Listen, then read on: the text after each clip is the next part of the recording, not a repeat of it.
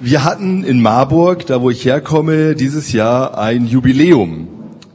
Nämlich genau vor 100 Jahren war die erste Frau an einer Marburger Universität zugelassen. Und das wurde gefeiert.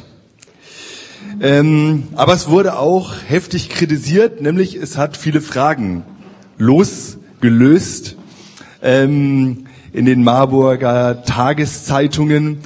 Ähm, inwieweit haben wir denn schon eine Gleichberechtigung? Ähm, vielleicht denkt man, na ja, 100 Jahre, ist das viel, ist das wenig? Ist eigentlich erschreckend wenig.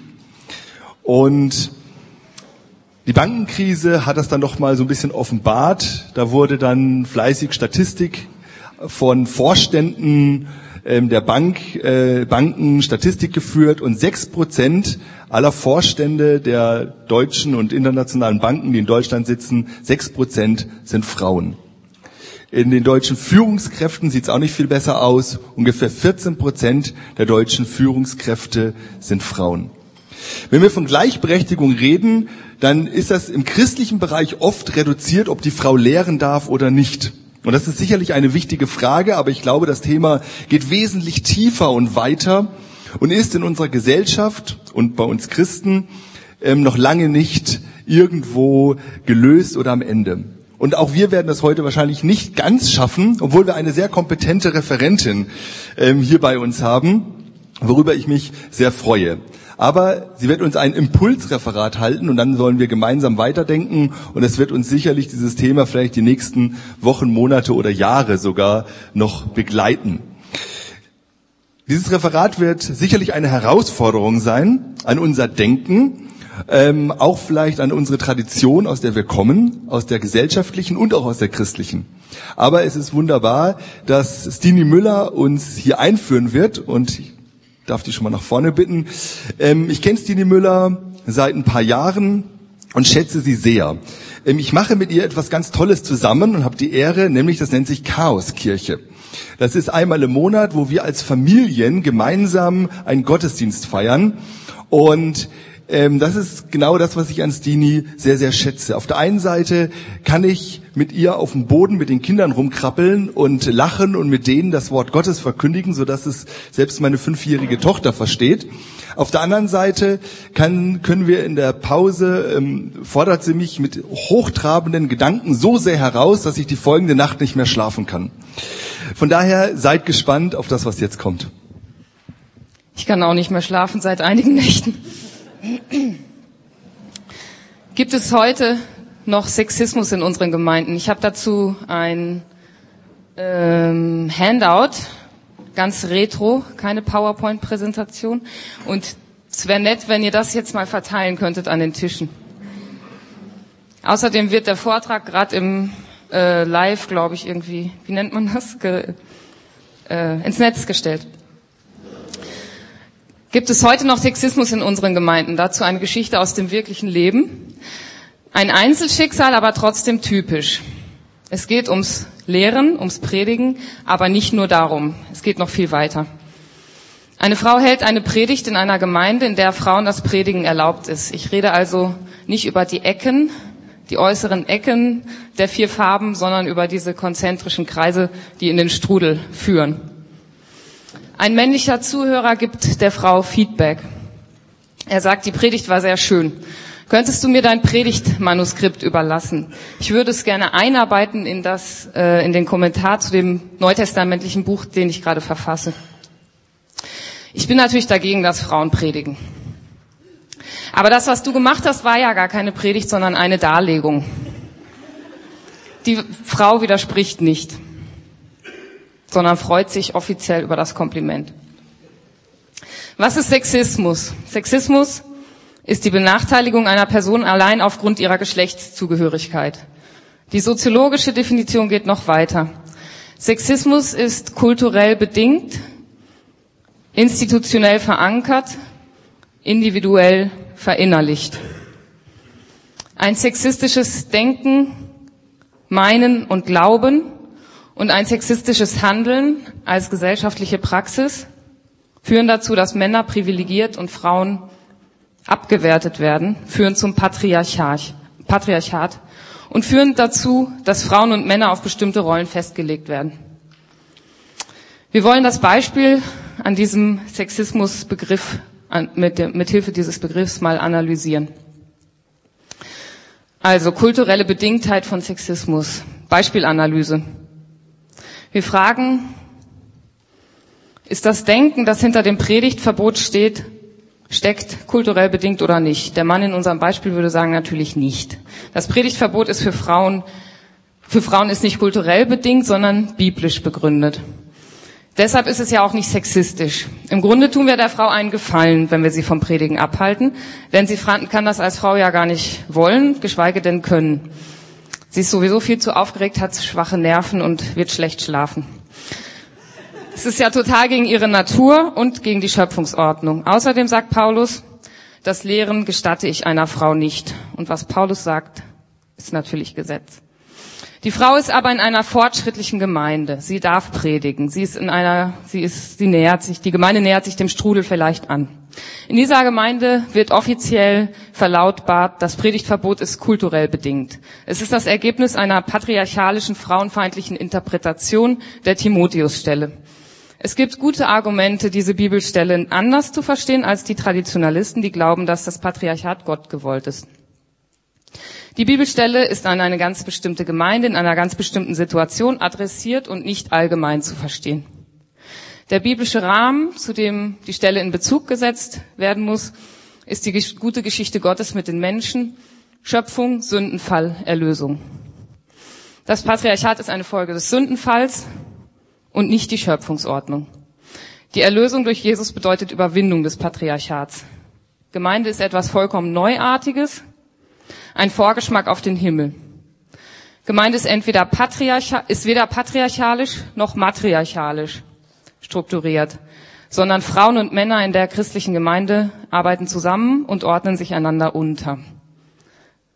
So also die offizielle Lehrmeinung der fortschrittlichen Gemeinde, in der die Frau ist. Trotzdem gibt es Reaktionen wie das des Mannes im Beispiel. Offiziell hat er ein positives Feedback gegeben. Er will sich ja nicht gegen die Lehrmeinung der Gemeinde stellen. Er versucht, seine patriarchalische Sicht, Frauen dürfen nicht predigen, mit der offiziellen Doktrin der fortschrittlichen Gemeinde zu verbinden. Er, erkannt, er erkennt an, dass die Frau eine Argumentation folgerichtig aufbauen und überzeugend vortragen kann. Gleich Darlegung. Aber trotzdem hat sie seiner Meinung nach keine geistliche Autorität über Männer. Gleich predigen. Sie darf Sonntagsschule machen oder Missionarin werden. Bei Kindern und Eingeborenen kommt es ja nicht so drauf an. Sie darf einen Gottesdienst moderieren, solange man es nicht Gottesdienstleitung nennt. Denn dann hätte sie auch wieder geistliche Autorität über Männer. Sie darf vielleicht sogar einen Vortrag halten, aber vor Männern predigen darf sie nicht.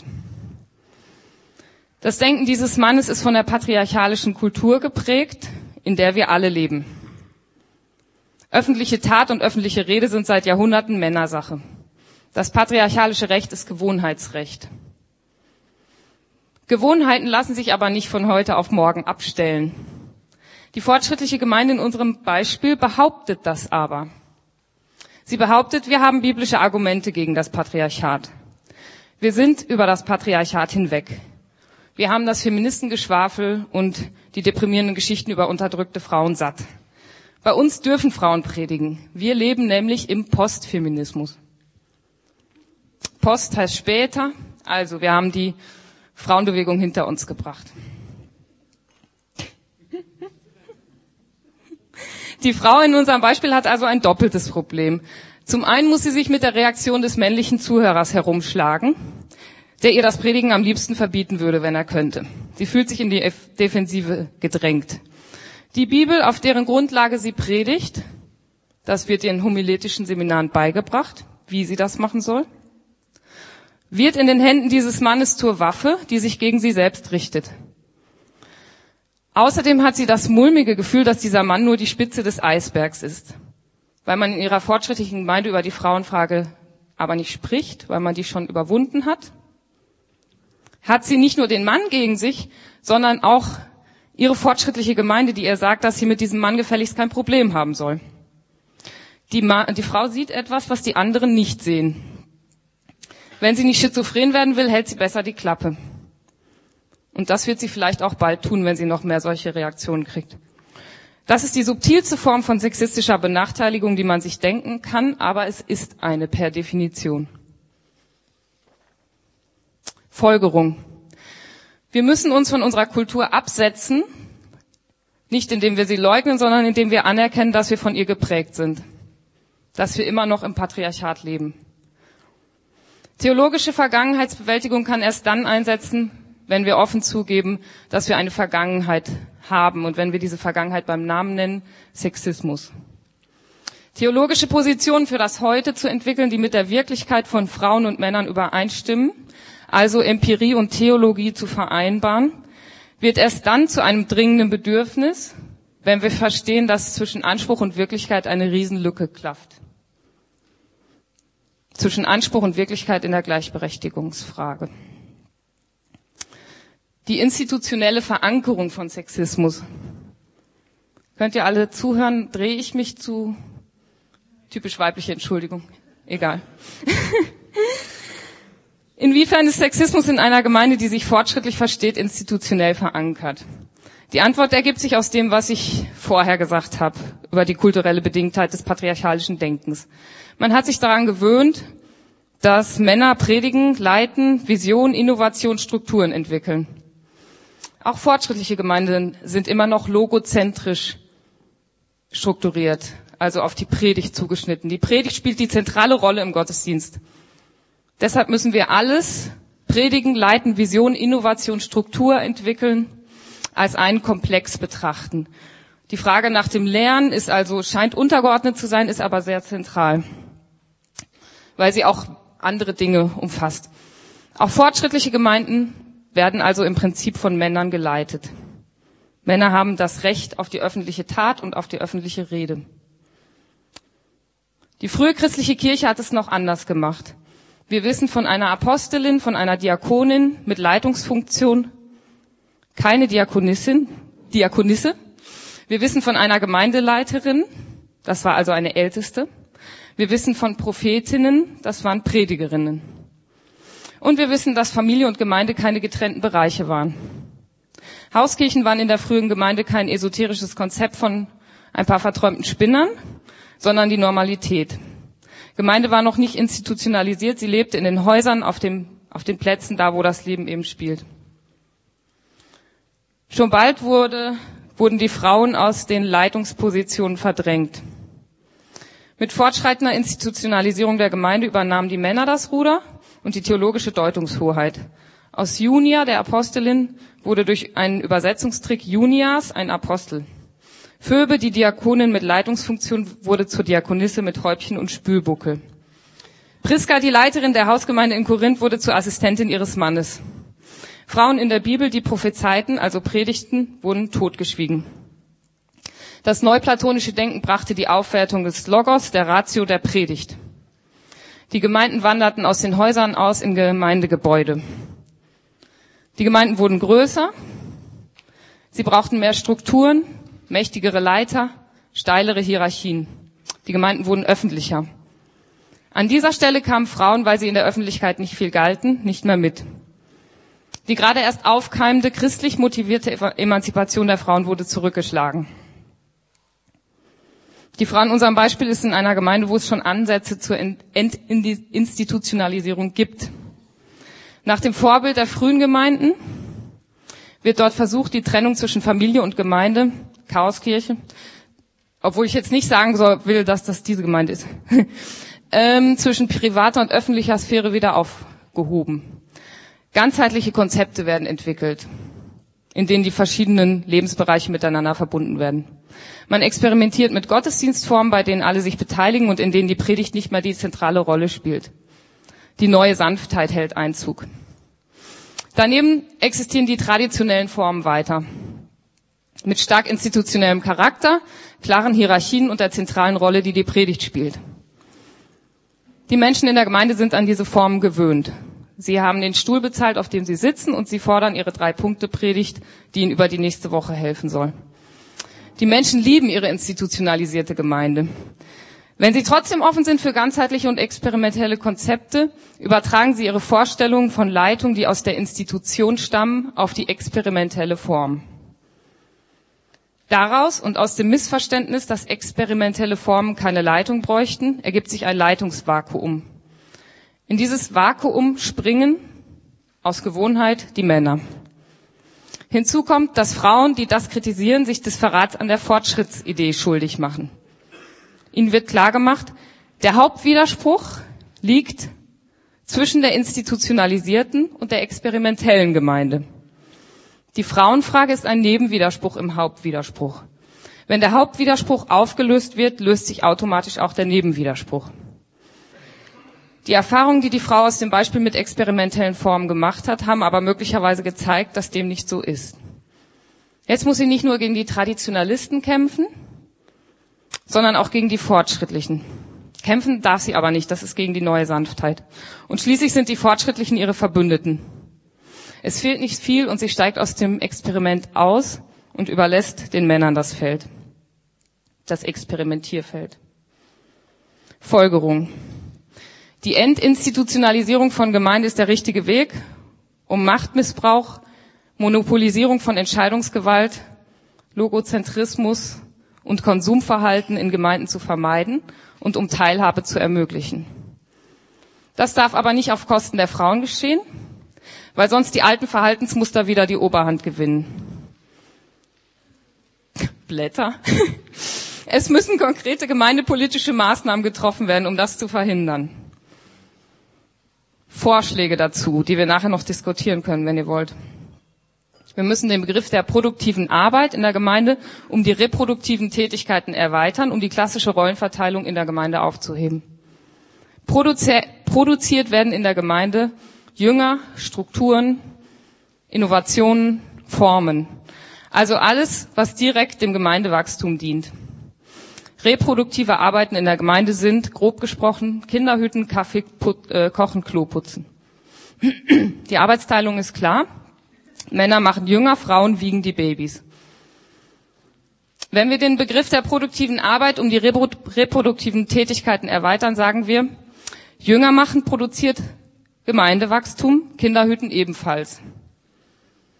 Also nicht nur biologisch, sondern was das Leben angeht. Das Innere meinetwegen auch. Gemeinde ist da, wo Leben ist. Leben ist immer produktiv und Männer und Frauen sind gleichermaßen daran beteiligt. Und angenehme Nebeneffekte. Kinder lernen, dass Erziehung nicht nur Frauensache ist, wenn Männer sich vorwagen in die traditionell reproduktiven Bereiche und Kinderstunde machen. Männer lernen, dass Kinderstunde machen Spaß macht. Frauen lernen, dass ihre erlernte Fähigkeit zu vernetzen, zu verbinden, auszugleichen, in einem Struktur auch Ausschuss hoch willkommen sein kann. Strukturen fürs Leben können geschaffen werden, nicht Leben für die Strukturen. Zweiter Vorschlag, die Dienstzeit einzuschränken in der Gemeinde, um die Arbeit neu zu verteilen. Kühn, oder? Wenn wir alle nur eine begrenzte Zeit arbeiten in der Gemeinde verbringen, vermeiden wir Burnout, Machtmonopolbildung, Personenkult. Wir fördern Talente, Partizipation, Vielfalt. Wir fördern die Entinstitutionalisierung der Gemeinde, ohne dass Frauen auf der Strecke bleiben. Dritter Vorschlag. Alle Arbeitsbereiche in der Gemeinde zu quotieren, also eine 50-50-Quote Frauen-Männer zu machen, um die Monopolisierung von Macht durch Männer zu verhindern und diese Selbstverständlichkeit der herrschenden Machtverhältnisse zu durchbrechen. Das klingt unangenehm nach Reform und nicht Revolution. Aber mit einer Quotierung, also gleich viele Männer und Frauen in jedem Arbeitsbereich, würden wir verhindern den Druck auf die Quotenfrau, die es bringen soll. Wir würden verhindern Machtmonopolisierung durch die Quotenfrau, die keine anderen Frauen mehr an sich vorbeiziehen lässt. Wir würden verhindern Machtmonopolisierung durch Männer. Wir würden Männerbünde verhindern. Wir würden verhindern, dass unbegabte Männer in der Leitung sitzen. Fördern würden wir durch eine Quotierung Talentsuche unter Frauen, Vernetztes Denken, denn das haben Frauen gelernt. Frauensolidarität. Entlastung der Männer vom Leiten müssen, auch wenn sie es vielleicht nicht können.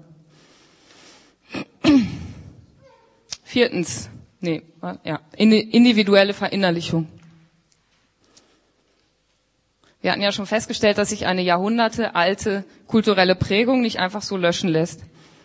Die Frau im Beispiel, auch wenn sie emanzipiert wirkt, weil sie predigt, kann durchaus sexistische Ansichten verinnerlicht haben. Und das ist jetzt sehr subtil. Wir sehen, dass sie dem Mann nicht widerspricht. Verinnerlicht haben könnte sie zum Beispiel, stell dich dumm, dann wirst du nicht zur Verantwortung gezogen. Die Frau gibt also vor, sie würde die Bemerkung des Mannes als Kompliment auffassen. Sie, in Wirklichkeit weiß sie, dass seine Argumentation nicht nur sexistisch, sondern total irrational ist. Und sie könnte das dem Mann nachweisen. Und zwar folgendermaßen. Das Predigtverbot gründet sich nach Meinung dieses Mannes auf die Timotheus-Stelle, wo Paulus angeblich argumentiert, dass Frauen verführbar, ergo verführerisch sind, emotional instabil und anfällig für Irrlehren und Manipulation. Gleichzeitig, um das Predigtverbot zu retten, sagt, das, sagt der Mann, das sei ja gar keine Predigt gewesen, sondern eine Darlegung, also eine logische, stringente Argumentation. Zu der sachlichen Distanz und der denkerischen Konsequenz, die dafür nötig ist, können Frauen ja aber gar nicht in der Lage sein, denn sie sind ja eher emotional, intuitiv und sprunghaft, wie schon die Timotheus-Stelle zeigt.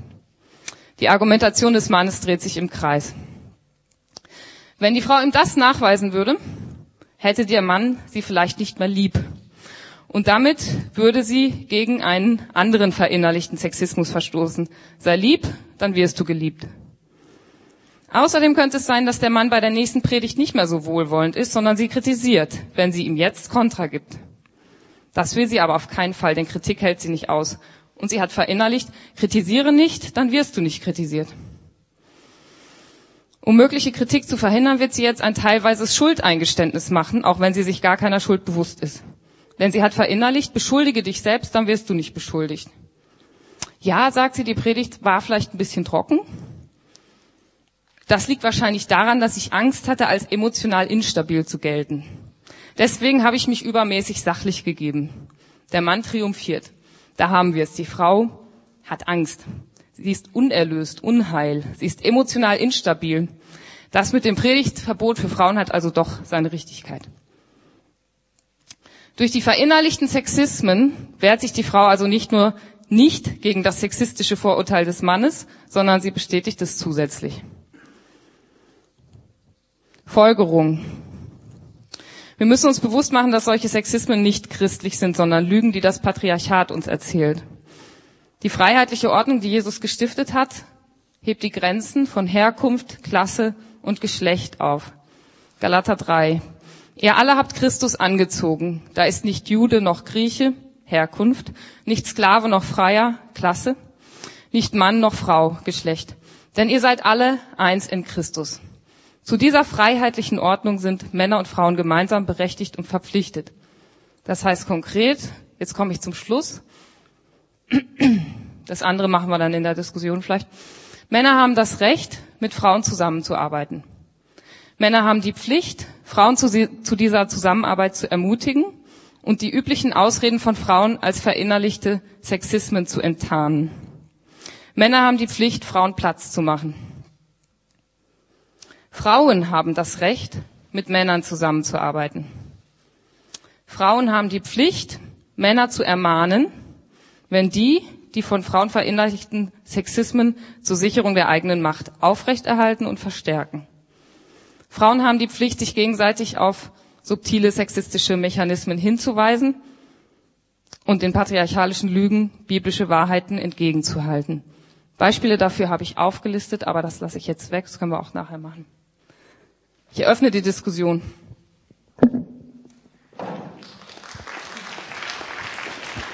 Ja, vielen Dank. Da war, glaube ich, viel, was äh, nachdenkenswert, diskussionswürdig ist ähm, für Frauen und Männer. Und wir wollen das jetzt so machen, dass wir eine gute Viertelstunde 20 Minuten bis um 11 ungefähr an den Tischen Zeit haben, jetzt darüber zu diskutieren, das zu vertiefen, ähm, dafür zu sein oder vehement dagegen. Und dann werden wir die Zeit haben, dass aus den Tischen Rückfragen ans Dini gegeben werden können. Und dann haben wir nochmal eine gute Viertelstunde, 20 Minuten, ähm, um dann mit ihr äh, zu diskutieren und miteinander darüber im großen Kreis ins Gespräch zu kommen. Dann viel Spaß. Bei uns am Tisch war es schon mal sehr, sehr spannend. Ich weiß nicht äh, genau, wie das bei euch jetzt war und ähm, wir hören jetzt ja gleich noch einiges von den Tischen. Es tut mir leid, dass ich das Gespräch jetzt unterbrechen muss. Ähm, ähm, es gibt, bei uns kam auch das Thema der Emanzipation der Männer auf. Männer haben sich auf die Leitungsposition in der Gemeinde zurückgezogen, während die Frauen die Mitarbeit äh, dominieren und äh, die Feminisierung des Gottesdienstes. Also wir sind von ganz vielen Fragen gekommen. Sehr interessant ähm, die Frage nach den Strukturen vor allen Dingen. Wie sieht das aus? Ähm, gilt das gilt Versöhnung nur für einen selber oder geht es weiter? Und äh, in die Strukturen hinein, in denen wir äh, geprägt und aufgewachsen sind. Und da merkt man schon, wie schwer ähm, auch uns am Tisch manchmal das gefallen ist, das überhaupt zu denken und das finde ich sehr interessant und ich glaube, es ist gut, wenn wir jetzt ähm, miteinander ins Gespräch kommen und äh, ihr die Runde ist sozusagen eröffnet und man darf jetzt aus den Tischen Fragen stellen. Zum einen ähm, wird versuchen in erster Linie ein Stini, aber auch möglich, dass wir darauf dann reagieren. Und wenn es zu unübersichtlich ist, dann ähm, machen wir heute Mittag weiter. Genau. Gut, also wir fangen mal hier drüben an. Und ich komme mal zu dir mit dem Mikrofon. Ja, hallo. Wir hatten eine recht angelegte Diskussion und ähm, eine Frage, die am Schluss für mich aufkam an die Theologen unter euch, die sich mit Urgemeinde und so weiter, mit der mit Apostolin Junia auch, so auch auseinandergesetzt haben. Damals war die kulturelle Situation der Frau ja noch sehr viel, sagen wir mal, schlimmer als heute von der, von der ganzen Kultur her. Aber die Leute, die sich als Frauen engagiert haben in der ersten Christenheit, die waren selbstverständlich drin, wo du es ja gerade auch selber nochmal dargestellt hast. Mhm. Wie lief das damals? Gab es damals Quote? Gab es damals Gleichstellungsdiskussionen? Gab es damals Frauenbeauftragte? Oder wie haben die das gemacht? Haben die sich einfach eingebracht? Da stecke ich nicht drin, keine Ahnung. Was denkt ihr? Aber das ist schon interessant, dass du im Prinzip jetzt das Gender-Problem angesprochen hast. Es gibt ja die Gender-Forschung, die das Ganze so ein bisschen entemotionalisiert und äh, wo man sagt, es ist zum Beispiel ähm, man muss immer von der jeweiligen Kultur ausgehen und inwiefern sich dann äh, Einzelne davon abheben. Wenn die Frau eine ganz schlechte Situation hatte und auch nur ein bisschen daraus hervorgeschaut hat, ist das schon viel. Dann ist es vielleicht mehr, als was wir heute haben, wo wir eine gute Situation haben und aber irgendwie sozusagen darunter sind. Ne? Ähm, äh, zum Beispiel war vor 100 Jahren die Speerspitze der Emanzipation die Diakonissen. Äh, Habe ich jetzt nochmal im säkularen Buch gelesen. Also Hebron und andere. Aber ich, wie das war, weiß ich nicht, wie das gemacht haben. Wahrscheinlich war einfach äh, die Urgemeinde noch ähm, relativ offen. Ich wollte nur sagen, wahrscheinlich war Jesus der Gleichstellungsbeauftragte. Mhm. ähm, aber ich kann es mir eigentlich nur so erklären. Ähm, Jesus hat ja durchaus einen anderen Umgang mit Frauen ähm, an den Tag gelegt als praktisch alle seine Zeitgenossen. Und ich nehme an, der hat einfach mächtig nachgewirkt. Und der war so prägend, äh, dass ähm, also wir müssen heute was institutionell sozusagen korrigieren, indem wir da an den verschiedenen Schrauben drehen. Aber damals gab es noch keine Institution, äh, die zurückgedreht werden musste, sondern die lief eigentlich erstmal in eine Richtung und ist dann, glaube ich, in dem Moment, wo sie ähm, nach ein paar Jahrhunderten ähm, zur, naja, zur herrschenden Religion geworden ist, da ist auch der, äh, da ist sozusagen das Patriarchat dann auch wirklich durchgegangen gebrochen in der Kirchengeschichte. Ne? Damals sehe ich überhaupt keine einzige Äußerung von Jesus selbst zum Thema Gleichstellung. Das war alles so selbstverständlich, die Wahrheit. Na, man muss wahrscheinlich schon mal sagen, da ist eine Tendenz, dass die Christen dass bei den Christen die Frauen einen viel höheren Wert hatten als in der übrigen patriarchalischen Gesellschaft. Ja, genau. Und wir müssen uns heute fragen, warum in einer Gesellschaft, in der Gleichstellung normal wird, äh, wir plötzlich hinten dran sind. Ja, Ne? genau. Warum sind wir nicht die Speerspitze der Emanzipation? Hier gibt's ein Buch von Ulrich Wendel, der hat, äh, das heißt Priska Junior und Co., der hat einzelne Lebensbilder von Frauen aufgearbeitet. Da könnte vielleicht eine Antwort auf deine Frage drin stecken. Zum Beispiel äh, zu dieser ähm, Trennung von Haus und Kirche, ja, die vorher aber noch nicht da war. Priska und wie heißt ihr Mann? Äh, Aquila. Genau, die hatten einen Laden, äh, so stellt er das hier dar und da haben äh, die vorne verkauft, hinten produziert und irgendwo in diesem Laden war auch die Gemeinde. Das ist also Arbeit, Familie, Kirche ist alles in einem. Ne? Ist klar, dass es da nicht so schwer ist, äh, sich trotz des patriarchalischen Systems, in dem die Frau auch war damals, äh, zu beteiligen. Erst hier kurz und dann. Nur noch eine kurze weitere Anmerkung. Also wir finden das ja bei den hellenistischen Gemeinden, also aus dem Umfeld von Paulus.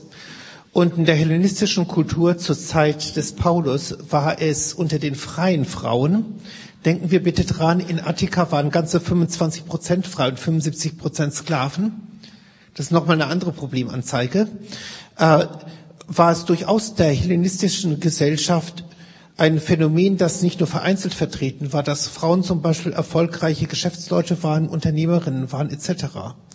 Das äh, eben, äh, das sieht man ja auch zum Beispiel mit diesem Kontakt mit Lydia. Also das war ganz normal. Die schien da also im wirtschaftlichen Bereich ihren, ihr Unternehmen zu führen. Also das muss man sagen, das ist nicht so etwas Neues in der hellenistischen Kultur gewesen. Ja, für die römische schon, aber eben wir haben ja den Hellenismus, in die, die das Evangelium reingegangen ist. Müß, äh, eben müsste man natürlich schauen, äh, wie das eben im Judenchristum war. Und da haben wir eher spärliche Belege, wenn überhaupt. Ja, ich glaube, Also Paulus ist auch äh, in Antioch, äh, wo ist er? Tarsus, hellenistische Umgebung aufgewachsen und es mischt sich, würde ich sagen. Äh, es ist ein, eine frühe, eine antike Postmoderne. Äh, Aber man merkt zum Beispiel an seiner Areopag-Rede, dass er das durchaus auch verinnerlicht hat, wie äh, das hellenistische Denken. Äh, Ich wollte nur zurückgehen, Sir, was du gesagt hast mit dem, dass es alles zusammen war, das, das so Familie und Gemeinde und Arbeit. Und ich denke, das verankert das Problem auch für mich halt ähm, auch in diese größere strukturelle, was ich als Problem sehe, nicht nur für Frauen, sondern überhaupt für unsere Gesellschaft, für unsere Familien, dass alles so getrennt wird. Das ist jetzt diese industrielle Entwicklung, dass, dass der Mann nicht mal zu Hause ist, haben wir auch in unserer Gruppe jemand gesagt, dass er als Lehrer sieht einfach, dass die Jungs da hängen geblieben sind. Und, ähm, und wir haben auch dann die Frage gestellt, ja, okay, wo, wo sind die Lösungen und wie kann man halt in der Richtung? Und für uns persönlich als Familie, wo ich genau das erlebt habe, was du beschrieben hast in deiner ist nicht die Lösung halt da zu versuchen, in irgendwelche Gemeinden, wo diese Sachen sehr verinnerlicht sind, diese Rollenparteien zu, zu, dagegen zu kämpfen, sondern zurück zu diesen Formen zu bringen. So, wir versuchen erste Schritte, so eine Hauskirche, das wirklich unsere Familien und unser ähm, Leben und unsere Freundschaften, unsere Nachbarn praktisch als, als eine Einheit und nicht so getrennte Welt, oh, da ist unsere Gemeinde, das sind unsere echte Beziehungen und da sind unsere Nachbarn und die Leute in der Fußballverein und so weiter, sondern wirklich das halt zusammenzubringen. Und da merke ich, da habe ich die Möglichkeit, meine Begabung zu lehren und zu leiten, ähm, aus einfach mich einzubringen, ohne dass ich diesen großen Kampf mich anziehe, so durchsetzen muss, was, was mir ähm, nicht liegt, dieses Durchsetzen und dagegen zu kämpfen. Macht das überhaupt Sinn? Okay. ja, vielen Dank. Wir machen jetzt einmal hier. Darf und ich dann, kurz dazu was sagen? Ähm, das sehe ich genauso und gleichzeitig besteht da das Alte noch fort. Und ähm, ich liebe es zum Beispiel auch, mich da zu, äh, zu äh, engagieren, nicht arrangieren, engagieren und zu ereifern. Äh, das muss auch sein vielleicht. Und auch die Frauen. Ja, ich würde gern was äh, zum, zum heutigen Empfinden sagen, jetzt nicht, äh, was Ursituation möglicherweise angeht. Ich habe deine ähm, Thesen als bewusst ja auch provokativ empfunden, auch was ja ähm, angeschlagen ist und wir dann noch weiterlesen können. Ähm, wenn es um Leitungsfragen oder um Machtfragen geht, also dann würde ich gerne das nicht nur in Richtung Männer das Signal geben, dass Männer tendenziell da vielleicht dominant sind oder quotentechnisch in der Überzahl sind, sondern aus meiner Gemeindeerfahrung würde ich gerne mal umgekehrt auch provozieren und sagen, wenn Frauen manchmal ein bisschen stiller und im Hintergrund sind, haben sie auch ihre Mechanismen, Macht auszuüben, nämlich als Ehefrauen oder äh, so ganz still im Hintergrund. Also die stärksten böses Geredetendenzen kenne ich von Frauen in Gemeinden, die die Atmosphäre bestimmen. Und offiziell hat man äh, männliche Leitungsgremien, die sich bemühen, aber letztendlich in der Luft hängen. Also deswegen wäre wäre irgendwie mein Wunsch, dass wir weiter auch darüber reden, wie funktional, sinnvoll, stimmige Strukturen in der Gemeinde möglich sind, völlig unabhängig von Männern und Frauen. Und natürlich kann man genervt werden, wenn Männer das nicht gut hinkriegen, aber ich würde auch genervt werden, wenn Frauen es nicht gut hinkriegen. Also es muss irgendwie schlüssig werden, damit Gemeinde funktional in einer guten Weise läuft, unabhängig vom Geschlecht. Also das würde ja. ich sehr begrüßen, dass man in die Richtung weiterdenkt. Leiten müssen die, die leiten können, egal ob sie Männer oder Frauen sind. Ähm, Autorität ist im, Interesse von Personen und nicht über Personen. Frauen, die im Stillen äh, leiten, äh, indem sie manipulieren, äh, üben auch Autorität aus, genau. Aber wenn man ihnen das äh, verhindert, dass sie es öffentlich tun können, wenn sie es vielleicht könnten, wird es noch verstärkt, das Problem. Ich wollte auch dazu was sagen. Wir hatten es auch gerade in unserer Gesprächsgruppe hier.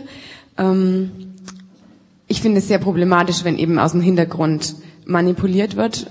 Ähm, wir hatten in der Gesprächsgruppe ein Votum, ähm, ein Gesprächsteilnehmer gesagt, es ist manchmal nötig, einen Mann in der Leitung zu belassen, auch wenn er inkompetent ist, ähm, weil ihn das sonst zerbrechen würde. Ja, wenn er Nee, ich will das jetzt gar nicht, ich will mich da nicht drüber lustig machen. Ich will euch sagen, was ich das, was ich dazu meine weil er sonst daran zerbrechen würde, wenn man ihm das wegnimmt und möglicherweise dann sogar seine Frau als die eigentlich kompetente Leitung einsetzt. Ich denke, der, der, das Umdenken, der Wandel müsste da wirklich ähm, auch in unserer Gesellschaft da sein, dass, dass das nicht mehr der Stolz der Männer ist, ja, sondern dass es für einen Mann genauso ehren, ehrend oder würdig sein kann, da ähm, eben die Leitung seiner Frau zu überlassen. Also ich finde es viel bewundernswerter, wenn ein Mann sagt, du, mach das doch du, ja, du kannst es viel besser, als wenn er daran festhält und die ganze Gemeinde weiß eigentlich, wer bestimmt, nämlich das Schattenkabinett zu Hause. Und umgekehrt wäre eine Frau, die inkompetent ist und in der Leitung ist, sehr schnell ihres Postens enthoben, weil auf der würde man tierisch rumhacken. Da wäre man nicht so mitleidig, ne? Ich wollte noch mal auf die Äußerung von dem Herrn was sagen, vom Jens. ähm, ich glaube, dass es einfach ganz normal ist, dass wenn allein die Männer äh, Leitung ausüben, dass es automatisch kommt, dass Frauen durch die Hintertür irgendwie ihren Einfluss geltend machen. Das ist keine gute Form, das finde ich auch so, aber ich glaube, es passiert einfach automatisch so. Und wir hatten vorhin auch so am Tisch den Gedanken, dass es mal ein interessantes Experiment wäre, wirklich mit Quoten zu arbeiten und zu sagen, wir öffnen mal die Tür ähm, für die Quoten, also wirklich halb halb. Das widerspricht ja dem Gabendenken nicht, sondern dass man sagt, also es üben einfach beide Leitung aus, sowohl die Männer, die die Gaben haben, als auch die Frauen, die die Gaben haben. Und dann guckt man einfach, was passiert. Ich glaube, dann gibt es viel weniger Manipulation. Der letzte, letzte Anmerkung zu diesem Punkt und dann machen wir eine neue Frage. Ich wollte auch nochmal darauf eingehen. Ähm, ich glaube, also ich spüre hier sehr viel Bedenken oder sehr viel Angst gegenüber so einer Quotenregelung oder so einer strukturellen Herangehensweise an das Problem. Ähm, ich denke, dass hier ziemlich deutlich auch zum Ausdruck gekommen ist, dass es nicht um Konkurrenz, um Macht geht. Es geht nicht um Patriarchat oder Matriarchat oder irgendwas in der Mitte, sondern es geht darum, dass wir lernen, einander groß zu machen und zu lieben. So. Und dafür braucht es aber manchmal so eine Regelung. Genau, aber nicht lieben, weil wir geliebt werden wollen, aus Zwang sozusagen, sondern selbstbewusst und als freiwillige Entscheidung. Gut, danke. Dann noch eine neue Frage. Ja, so neu ist sie, ist sie auch nicht. Ähm, Aber 2000 Jahre alt. ähm, ich meine, man merkt ja schon, dass in der Frage also viel um Dominanz geht ähm, und äh, Machtverhältnisse. Es klang ja auch an in der Sprache. Und das ist für mich manchmal die Frage, geht es um eine Umkehrung der Machtverhältnisse oder ähm, also dass man jetzt eben versucht, okay, das Problem ist, dass ähm, die Männer die Macht ausgenutzt haben und wir müssen das jetzt ähm, ausgleichen oder sogar umkehren, also wie es im ähm, Teil vom Feminismus ja sehr stark auch propagiert wird. Oder geht es nicht vielmehr um letztendlich eine Überwindung der Machtkämpfe? Ja, also dass es kein Ansehen der Person gibt. Wir haben das ganz Gleiche mit den Minderheiten. Also ich finde, USA ist ein gutes Beispiel. Wie lange hat es gebraucht, das zu überwinden, äh, dass die Minderheiten einfach dominiert wurden von der äh, White äh, Middle Class Male Majority? Und jetzt äh, interessantes Beispiel äh, Sarah Palin. Also ähm, ich meine, was sie qualifiziert hätte, war, dass sie eine Frau war ähm, aber sonst muss man halt sagen, also äh, kann man froh sein. Nein, aber äh, sie war aus der blauen Ecke, ganz äh, extrem. Und das ist für mich ein Beispiel. Es geht ja letztendlich äh, ohne Ansehen der Person ist jemand äh, für eine bestimmte Funktion geeignet, egal ob Mann oder Frau, und dass man da hinkommt. Und ich frage mich eine Quotenregelung, also ich finde es als Übergangslösung. Ähm, so wollte ich es auch verstanden. Ja, ist ganz interessant, aber es geht meiner Meinung nach nicht um eine Umkehrung der Machtverhältnisse. Also das. Darf ich darauf antworten oder eine neue Frage? Okay.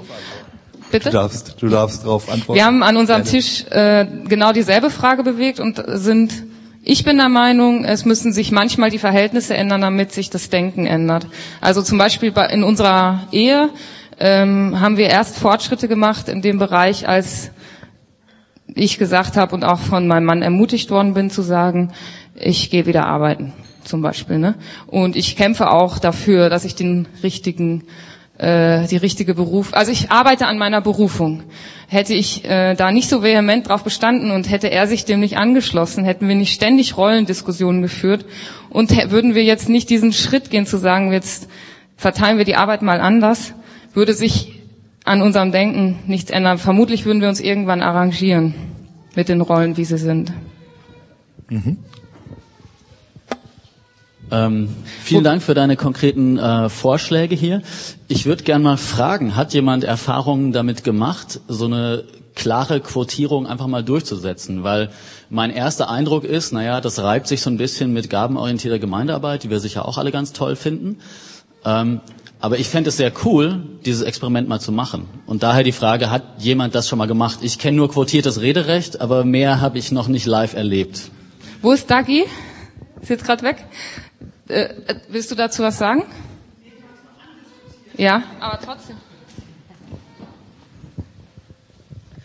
Ähm, Im Zuge vom Konzil der Jesus Fix haben wir andiskutiert, ob es Sinn machen würde, ähm, und es war ganz spannend, wie so die erste Reaktion war, einfach es nur mal zu erwähnen, dass wir in die Richtung denken.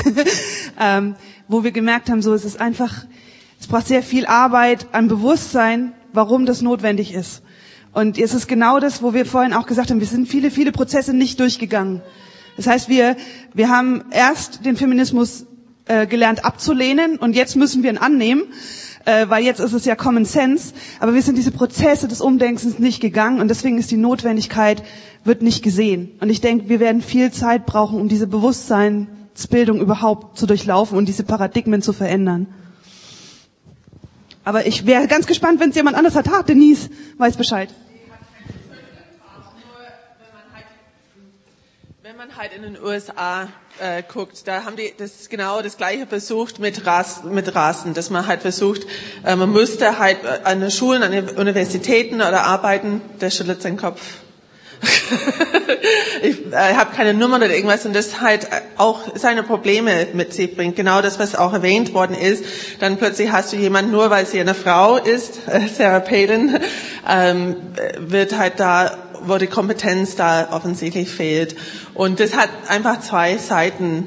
Das hat einfach diese größere Erfahrung und so. Und bei mir persönlich halt ist ähnlich, was, was du gesagt hast, bei uns persönlich und unserer Familien halt erst Sachen geändert, als ich selber auf, so aufgehört bestimmte Rollen zu übernehmen und sagt, nein, ich gehe nicht in der Küche und spüle ab, während du am Computer sitzt und die Einladung schreibst. Ich mache das nicht. Und es hat Krach gegeben und so, aber es hat sich langsam da äh, die Rollen verteilt und wo jetzt da äh, Unterstützung und ähm, von seiner Seite auch so, du machst das jetzt und ich unterstütze dich dabei, übersetze das dir und so. Und es hat sich da persönlich, aber wir hätten das, wir haben auch diese Schritte, dieser Prozess gebraucht brauchen es immer noch. Letzte Anmerkung dazu. Ähm, okay, also erstmal nochmal was aus den internen Sachen, was die Daki gerade angesprochen hat. Und zwar, ähm, wie wir überhaupt dazugekommen sind, ähm, uns darüber Gedanken zu machen, um also um diesen auf diesen Prozess hinzuweisen. Es hat damit zu tun gehabt, dass wir ähm, im Team sind wir vier Leute, ähm, drei Männer und ich. Und dass es so war, dass ähm, es eigentlich ein Kommunikationsmissverständnis gegeben hat. Das heißt, ähm, dass es irgendwann ähm, ich eine Sache gesagt hat, die aber nie angekommen ist. Und ich irgendwann festgestellt habe, ich kann jetzt hier einen Machtkampf draus machen und sagen, hey, ich will aber, dass es unbedingt durchgesetzt wird. Ähm, aber als mir aufgefallen ist, dass es genau um diesen Machtkampf ging, darüber zu reden, dass es ein Machtkampf ist, beziehungsweise darüber zu reden, ähm, dass praktisch ähm, wir einfach eine andere Art und Weise haben, miteinander zu kommunizieren und dass, dass, dass das der Grund ist, ähm, sozusagen in, in, in breitere Ebene zu schaffen, dass mehr Wege, wie, wie wir kommunizieren miteinander, also ähm, dass einfach dies, ähm, verschiedene Wege zu kommunizieren sozusagen da sind und wir deswegen lernen, miteinander umzugehen, dass nie einzelne ähm, Kommunikationsformen dominant sind. Weil das, das ist oft das Problem. Ähm, dass wenn, also gerade auch mit der Frage, ähm, wer entscheidet, was geeignet ist. Also das ist ja, alleine das ist ja schon eine Grundfrage. So, wo, wo, wo kommt das her? Also ist es jetzt, ähm, wenn eine Frau anders leidet als ein Mann, ist es deswegen falsch? Also das ist die Frage, wer entscheidet, was falsch und richtig ist. Und in diesem Zusammenhang ist es halt auch wichtig, dass wir anfangen, miteinander zu reden und nicht nur dieses, okay, ähm, eine Frau macht das jetzt scheiße, deswegen ähm, darf sie nicht mehr leiden, sondern ähm, vielleicht sind wir, sind wir es einfach nur nie gewöhnt. Sie macht es vielleicht super, aber sie macht es ähm, in unseren Augen falsch, weil wir diese Art nie gewöhnt sind. Also das noch im, im Hinterkopf behalten, dass es echt darum geht, ähm, wer entscheidet, was, was geeignet ist und was nie. Wobei ja, wir ja vielleicht gar nicht wissen, wie Frauen leiden. Es mag sein, dass es Frauen gibt, die so vernetzt leiden und so ein bisschen emotionaler, aber kann auch ganz viele geben, die anders leiden. Wir wissen es einfach erst dann, wenn wir es wirklich mal ausprobieren. Ja, vielen Dank. Wir haben jetzt noch ganz viele Meldungen. Ein Beispiel. Also das letzte Beispiel. Ich mache es eh ganz kurz. Also wir haben als Gemeinde die Situation, wir sind eine freikirchliche Gemeinde, dass wir äh, zwei angestellte Pastorinnen haben. Wir sind so drei Pastoren. Ich bin es aber ehrenamtlich und unsere beiden Pastorinnen sind angestellt und wir erleben das als sehr, sehr positiv, hat natürlich Herausforderungen, keine Frage. In der Gemeindeleitung waren wir sowieso immer ohne, jede, ohne jegliche Quotenregelung selbstverständlich irgendwie Männer, Frauen, egal wer halt geeignet ist. Und vorher hat man einen Pastor und die Umstellung war das schon sehr spannend. Und es gibt natürlich Männer, die sehr viel Schwierigkeiten haben damit, sich auf einmal von einer Frau was sagen zu lassen. Aber